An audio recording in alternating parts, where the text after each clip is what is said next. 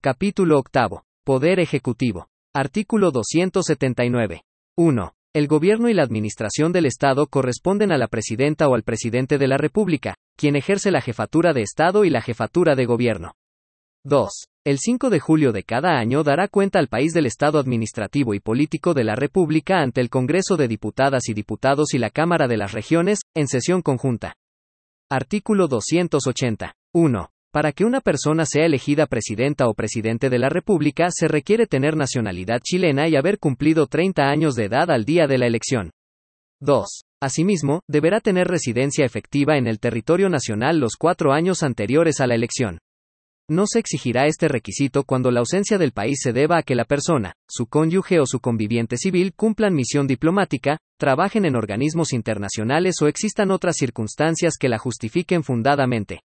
Tales circunstancias deberán ser calificadas por el Tribunal Calificador de Elecciones. 3. Al inscribir la candidatura deberá presentar un programa, conforme a la ley. Artículo 281. 1. La presidenta o el presidente se elegirá mediante sufragio universal y directo, por la mayoría absoluta de los votos válidamente emitidos. La elección se efectuará el tercer domingo de noviembre del año anterior a aquel en que deba cesar en el cargo quien esté en funciones. 2. Si a la elección se presentan más de dos candidaturas y ninguna de ellas obtiene más de la mitad de los sufragios válidamente emitidos, se procederá a una segunda votación entre las candidaturas que hayan obtenido las dos más altas mayorías. Esta votación se realizará el cuarto domingo después de la primera. Será electa la candidatura que obtenga el quórum establecido en el inciso anterior. En el caso de proceder la segunda votación, las candidaturas podrán efectuar modificaciones a su programa hasta una semana antes de ella. 3. El día de la elección presidencial será feriado irrenunciable. 4. En caso de muerte de una o de las dos personas a que se refiere el inciso 2, quien ejerza la presidencia de la República convocará una nueva elección dentro del plazo de 10 días, contado desde la fecha del deceso. La elección se celebrará 90 días después de la convocatoria si ese día corresponde a un domingo. En caso contrario, se realizará el domingo siguiente. Artículo 282.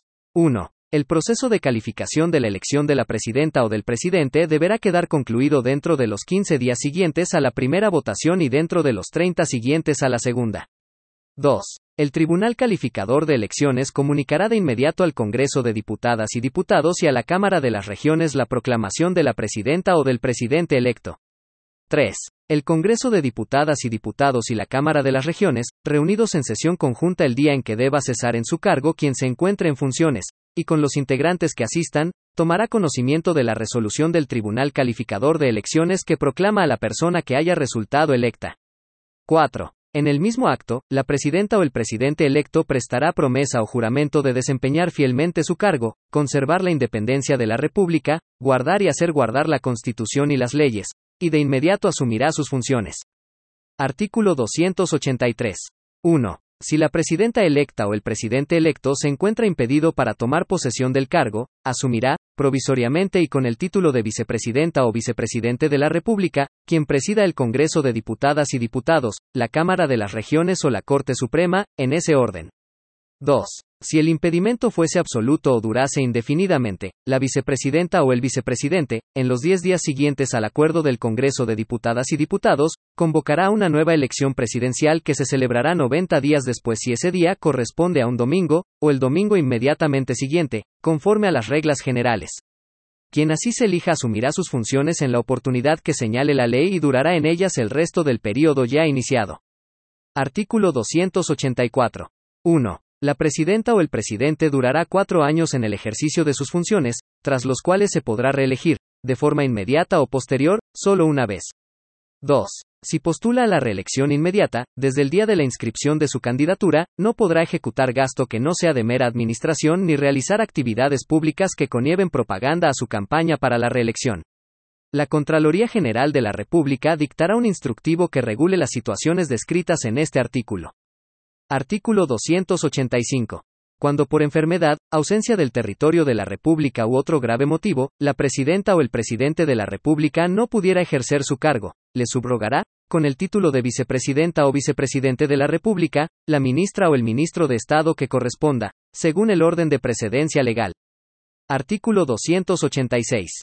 1. son impedimentos definitivos para el ejercicio del cargo de presidenta o presidente de la República y causan su vacancia. La muerte. Enfermedad grave, debidamente acreditada, que haga imposible el desempeño del cargo por el resto del periodo, y así lo califique el Tribunal Calificador de Elecciones. La dimisión aceptada por el Congreso de Diputadas y Diputados, y la destitución por acusación constitucional, conforme a las reglas establecidas en esta Constitución. 2. En caso de impedimento definitivo, asumirá como subrogante la ministra o el ministro de Estado que se indica en el artículo anterior y se procederá conforme a los incisos siguientes. 3. Si la vacancia se produce faltando menos de dos años para la próxima elección presidencial, la presidenta o el presidente será elegido por el Congreso de Diputadas y Diputados y la Cámara de las Regiones, en sesión conjunta. El nombramiento se realizará dentro de los 10 días siguientes a la fecha de la vacancia y quien resulte elegido asumirá su cargo dentro de los 30 días siguientes. Para efectos de su reelección, este periodo presidencial se considerará como uno completo. 4. Si la vacancia se produce faltando dos años o más para la siguiente elección presidencial, la vicepresidenta o el vicepresidente, dentro de los 10 primeros días de su subrogancia, convocará una elección presidencial para 120 días después de la convocatoria, si ese día corresponde a un domingo, o el domingo siguiente, conforme a las reglas generales. Quien resulte elegido asumirá su cargo el décimo día después de su proclamación, y hasta completar el periodo que restaba a quien se reemplaza. 5. La vicepresidenta o el vicepresidente que subrogue y la presidenta o el presidente que se nombre conforme a lo dispuesto en el inciso anterior tendrán todas las atribuciones que esta Constitución confiere a la presidenta o al presidente de la República. Artículo 287 son atribuciones de quien ejerce la presidencia de la República. A. Cumplir y hacer cumplir la Constitución, las leyes y los tratados internacionales, de acuerdo con sus competencias y atribuciones. B. Dirigir la administración del Estado. C. Nombrar y remover a las ministras y ministros de Estado, a las subsecretarias y subsecretarios y a las demás funcionarias y funcionarios que corresponda, de acuerdo con la Constitución y la ley. Estos cargos son de su exclusiva confianza y quienes los desempeñen se mantendrán en sus puestos mientras cuenten con ella. D. Conducir las relaciones exteriores, suscribir y ratificar los tratados, convenios o acuerdos internacionales, nombrar y remover a embajadoras y embajadores y jefas y jefes de misiones diplomáticas. E. Declarar los estados de excepción constitucional en los casos y formas que se señalan en la Constitución y la ley. F. Concurrir a la formación de las leyes y promulgarlas, conforme a lo que establece la Constitución. G. Dictar decretos con fuerza de ley, previa delegación del Congreso de Diputadas y Diputados, conforme a lo que se establece en la Constitución. H. Ejercer la potestad reglamentaria de conformidad con la Constitución y la ley. I. Ejercer permanentemente la jefatura suprema de las Fuerzas Armadas, disponerlas, organizarlas y distribuirlas para su desarrollo y empleo conjunto. J. Designar y remover al jefe del Estado Mayor Conjunto, a los comandantes en jefe de las Fuerzas Armadas, y disponer los nombramientos, ascensos y retiros de los oficiales de las Fuerzas Armadas.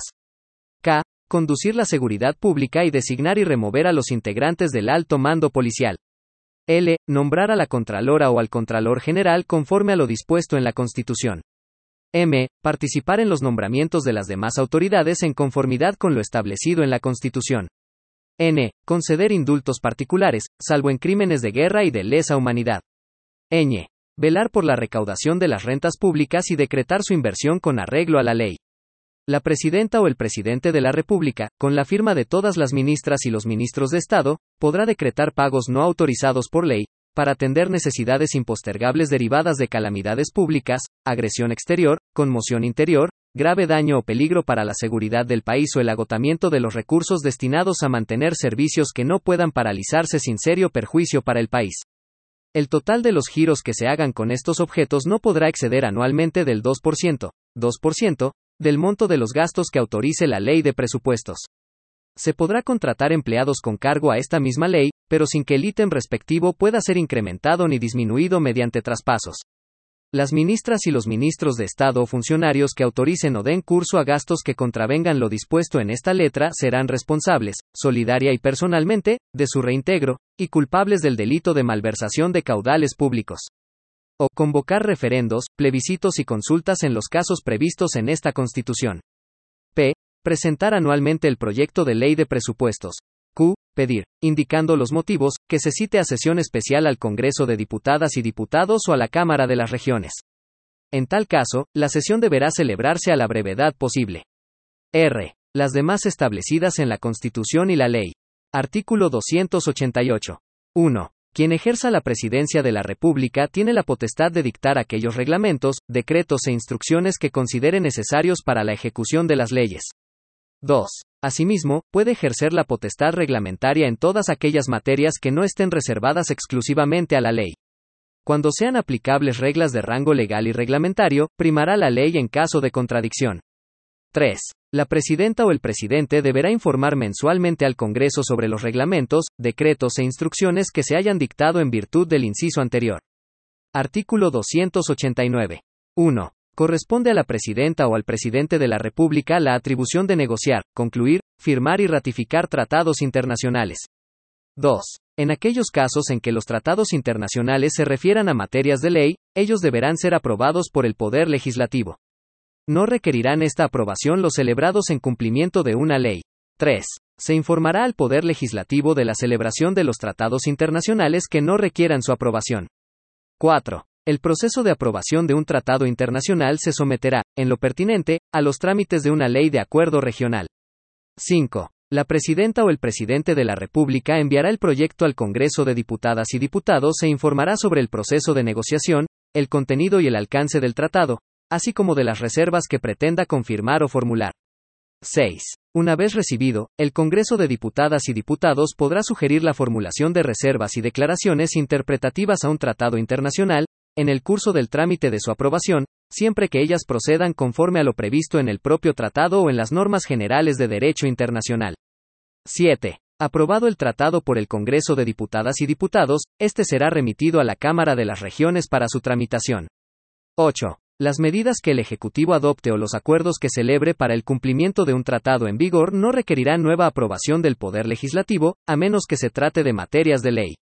9. El acuerdo aprobatorio de un tratado podrá autorizar a la presidenta o al presidente de la República para que, durante la vigencia del tratado, dicte las disposiciones con fuerza de ley que estime necesarias para su cabal cumplimiento, excepto tratándose de derechos fundamentales, nacionalidad, ciudadanía, elecciones y plebiscitos. 10 será necesario el acuerdo del Poder Legislativo para el retiro o denuncia de un tratado que haya aprobado y para el retiro de una reserva que haya considerado al aprobarlo. La ley fijará el plazo para su pronunciamiento. 11. Serán públicos, conforme a las reglas generales, los hechos que digan relación con el tratado internacional, incluidas sus negociaciones, su entrada en vigor, la formulación y el retiro de reservas, las declaraciones interpretativas, las objeciones a una reserva y su retiro, la denuncia o el retiro del tratado, la suspensión, la terminación y su nulidad. 12. Al negociar los tratados o instrumentos internacionales de inversión o similares, quien ejerza la presidencia de la República procurará que las instancias de resolución de controversias sean imparciales, independientes y preferentemente permanentes.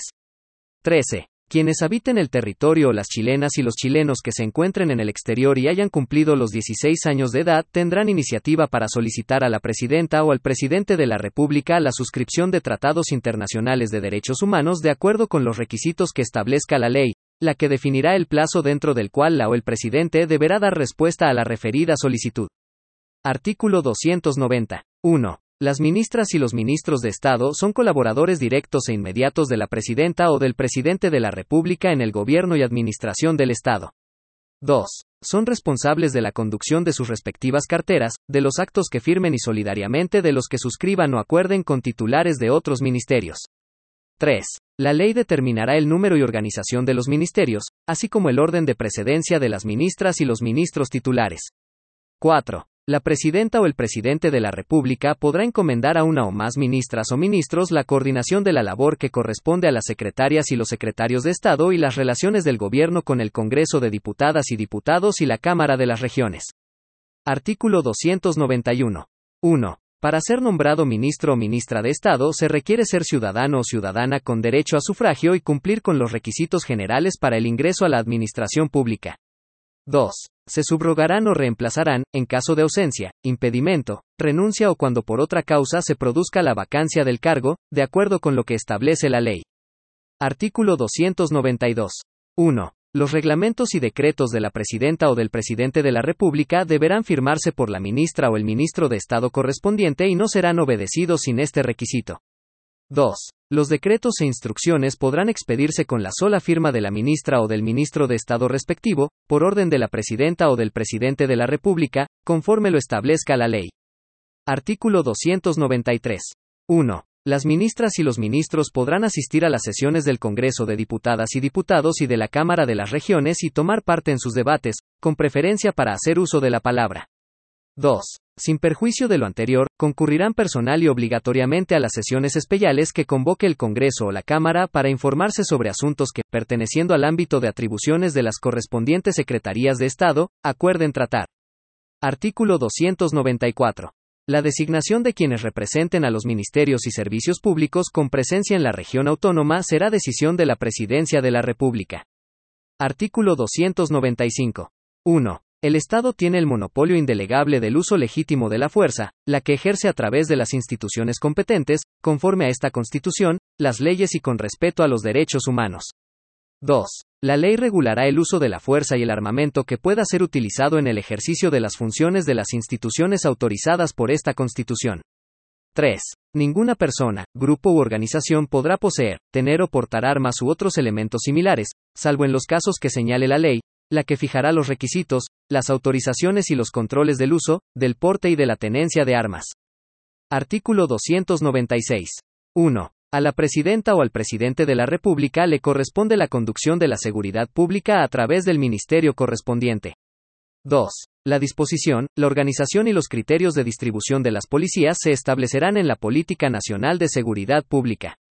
La ley regulará la vigencia, los alcances y los mecanismos de elaboración y aprobación de dicha política, la que deberá comprender la perspectiva de género y de interculturalidad y el pleno respeto al derecho internacional y los derechos fundamentales.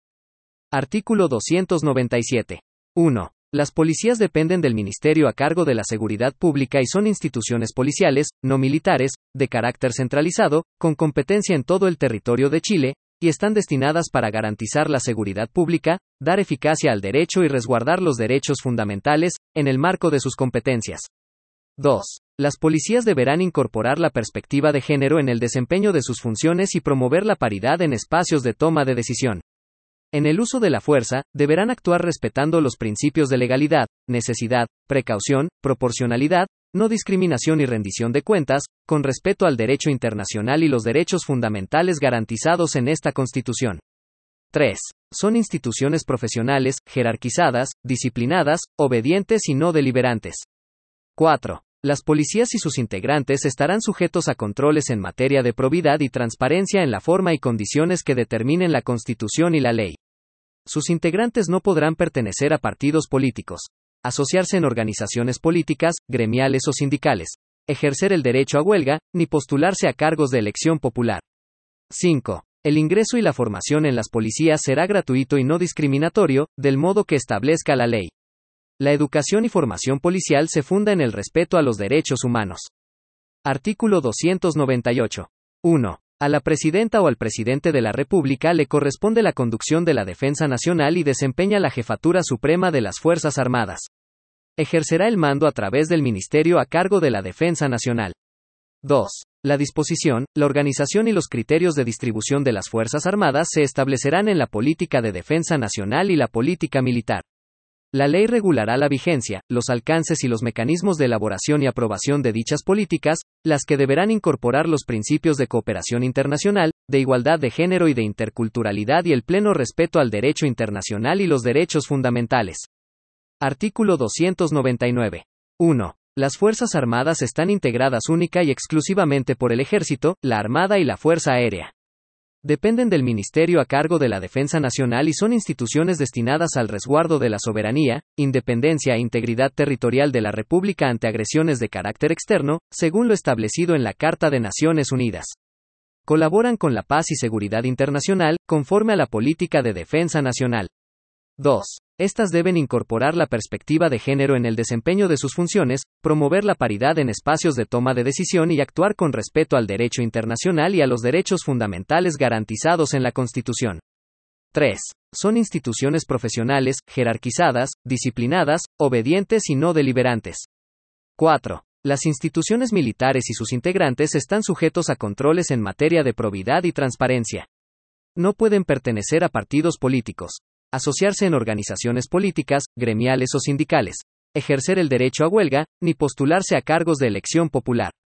5. El ingreso y la formación en las Fuerzas Armadas será gratuito y no discriminatorio, en el modo que establezca la ley. La educación militar se funda en el respeto a los derechos humanos. 6. La ley regulará la organización de la defensa, su institucionalidad, su estructura y empleo conjunto, sus jefaturas, su mando y la carrera militar. Artículo 300. 1. Solo se podrá suspender o limitar el ejercicio de los derechos y las garantías que la Constitución asegura a todas las personas bajo las siguientes situaciones de excepción. Conflicto armado internacional, conflicto armado interno según establece el derecho internacional o calamidad pública. No podrán restringirse o suspenderse sino los derechos y garantías expresamente señalados en la Constitución. 2. La declaración y renovación de los estados de excepción constitucional respetará los principios de proporcionalidad y necesidad y se limitarán, respecto de su duración, extensión y medios empleados, a lo que sea estrictamente necesario para la más pronta restauración de la normalidad constitucional. Artículo 301. 1. El estado de asamblea, en caso de conflicto armado internacional, y el estado de sitio, en caso de conflicto armado interno, serán declarados por la presidenta o el presidente de la República con la autorización del Congreso de Diputadas y Diputados y de la Cámara de las Regiones, en sesión conjunta. La declaración deberá determinar las zonas afectadas por el estado de excepción correspondiente. 2. El Congreso de Diputadas y Diputados y la Cámara de las Regiones, en sesión conjunta, dentro del plazo de 24 horas contadas desde el momento en que la Presidenta o el Presidente de la República someta la declaración de estado de asamblea o de sitio a su consideración, deberá pronunciarse por la mayoría de sus miembros aceptando o rechazando la proposición. En su solicitud y posterior declaración se deberán especificar los fundamentos que justifiquen la extrema necesidad de la declaración, pudiendo el Congreso y la Cámara solamente introducir modificaciones respecto de su extensión territorial. Si el Congreso y la Cámara no se pronuncian dentro de dicho plazo, serán citados por el solo Ministerio de la Constitución a sesiones especiales diarias, hasta que se pronuncien sobre la declaración. 3. Sin embargo, la presidenta o el presidente de la República, en circunstancias de necesidad impostergable, y solo con la firma de todas sus ministras y ministros, podrá aplicar de inmediato el estado de asamblea o de sitio, mientras el Congreso de Diputadas y Diputados y la Cámara de las Regiones se pronuncien sobre la declaración. En este caso, solo podrá restringirse el ejercicio del derecho de reunión. 4. Por la declaración del estado de asamblea, la presidenta o el presidente de la República estará facultado para restringir la libertad personal, el derecho de reunión, la libertad de trabajo, el ejercicio del derecho de asociación, interceptar, abrir o registrar documentos y toda clase de comunicaciones, disponer requisiciones de bienes, y establecer limitaciones al ejercicio del derecho de propiedad. 5. La declaración de estado de sitio no podrá extenderse por más de 15 días, sin perjuicio de que la presidenta o el presidente de la República solicite su prórroga, para lo cual requerirá el pronunciamiento conforme de cuatro séptimos de las diputadas, los diputados y representantes regionales en ejercicio para la primera prórroga, de tres quintos para la segunda y de dos tercios para la tercera y siguientes. 6. Por la declaración del estado de sitio, la presidenta o el presidente de la República podrá restringir la libertad de circulación y el derecho de asociación podrá, además, suspender o restringir el ejercicio del derecho de reunión. 7. El estado de asamblea mantendrá su vigencia por el tiempo que se extienda la situación de conflicto armado internacional, salvo que la presidenta o el presidente de la República disponga su término con anterioridad o el Congreso de Diputadas y Diputados y la Cámara de las Regiones retiren su autorización. Artículo 302. 1. El estado de catástrofe, en caso de calamidad pública, será declarado por la presidenta o el presidente de la República. La declaración deberá establecer el ámbito de aplicación y el plazo de duración, el que no podrá ser mayor a 30 días. Solo con acuerdo del Congreso de Diputadas y Diputados podrá extenderse más allá de este plazo. El referido acuerdo se tramitará en la forma establecida en el inciso 2 del artículo anterior. 2. La presidenta o el presidente de la República estará obligado a informar al Congreso de Diputadas y Diputados de las medidas adoptadas. 3. Declarado el estado de catástrofe, las zonas respectivas quedarán bajo la dependencia inmediata de la jefa o del jefe de estado de excepción, quien deberá ser una autoridad civil designada por quien ejerza la presidencia de la República.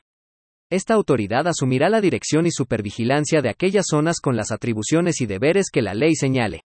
4. La presidenta o el presidente de la República podrá solicitar la prórroga del estado de catástrofe, para lo cual requerirá la aprobación, en sesión conjunta, de la mayoría de integrantes en ejercicio del Congreso de Diputadas y Diputados y de la Cámara de las Regiones.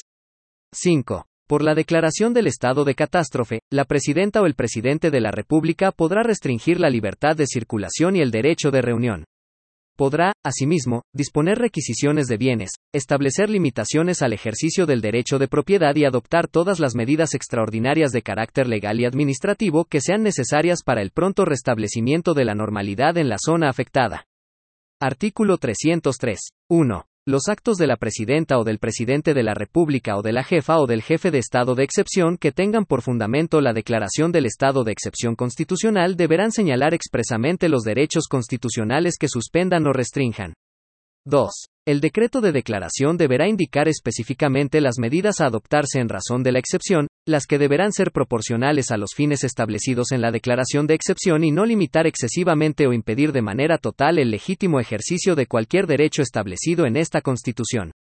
Los estados de excepción constitucional permitirán a la presidenta o al presidente de la República el ejercicio de potestades y competencias ordinariamente reservadas al nivel regional o comunal cuando el restablecimiento de la normalidad así lo requiera. 3. Todas las declaratorias de estado de excepción constitucional serán fundadas y especificarán los derechos que van a ser suspendidos, así como su extensión territorial y temporal.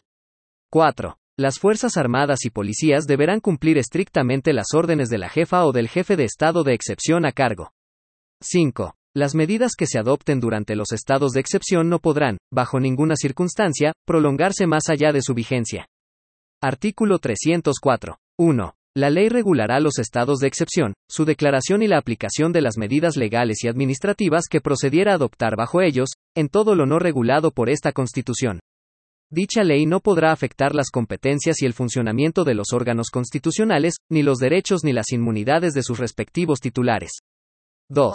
Asimismo, esta ley regulará el modo en el que la presidenta o el presidente de la República y las autoridades que éste encomiende rendirán cuenta detallada, veraz y oportuna al Congreso de Diputadas y Diputados de las medidas adoptadas y de los planes para la superación de la situación de excepción, así como de los hechos de gravedad que hubieran surgido con ocasión del estado de excepción constitucional. La omisión de este deber de rendición de cuentas se considerará una infracción a la Constitución. Artículo 305. 1. Una vez declarado el estado de excepción, se constituirá una comisión de fiscalización dependiente del Congreso de Diputadas y Diputados, de composición paritaria y plurinacional, integrada por diputadas y diputados, por representantes regionales y por representantes de la Defensoría del Pueblo, en la forma que establezca la ley. Dicho órgano deberá fiscalizar las medidas adoptadas bajo el estado de excepción, para lo cual emitirá informes periódicos que contengan un análisis de ellas, su proporcionalidad y la observancia de los derechos humanos y tendrá las demás atribuciones que le encomiende la ley. 2.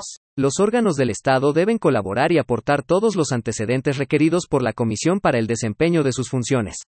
En caso de que tome conocimiento de vulneraciones a lo dispuesto en esta Constitución o la ley, debe efectuar las denuncias pertinentes, las cuales serán remitidas y conocidas por los órganos competentes. La ley regulará su integración y funcionamiento. Artículo 306. Las medidas adoptadas en ejercicio de las facultades conferidas en los estados de excepción constitucional podrán ser objeto de revisión por los tribunales de justicia tanto en su mérito como en su forma. Las requisiciones que se practiquen darán lugar a indemnizaciones conforme a la ley.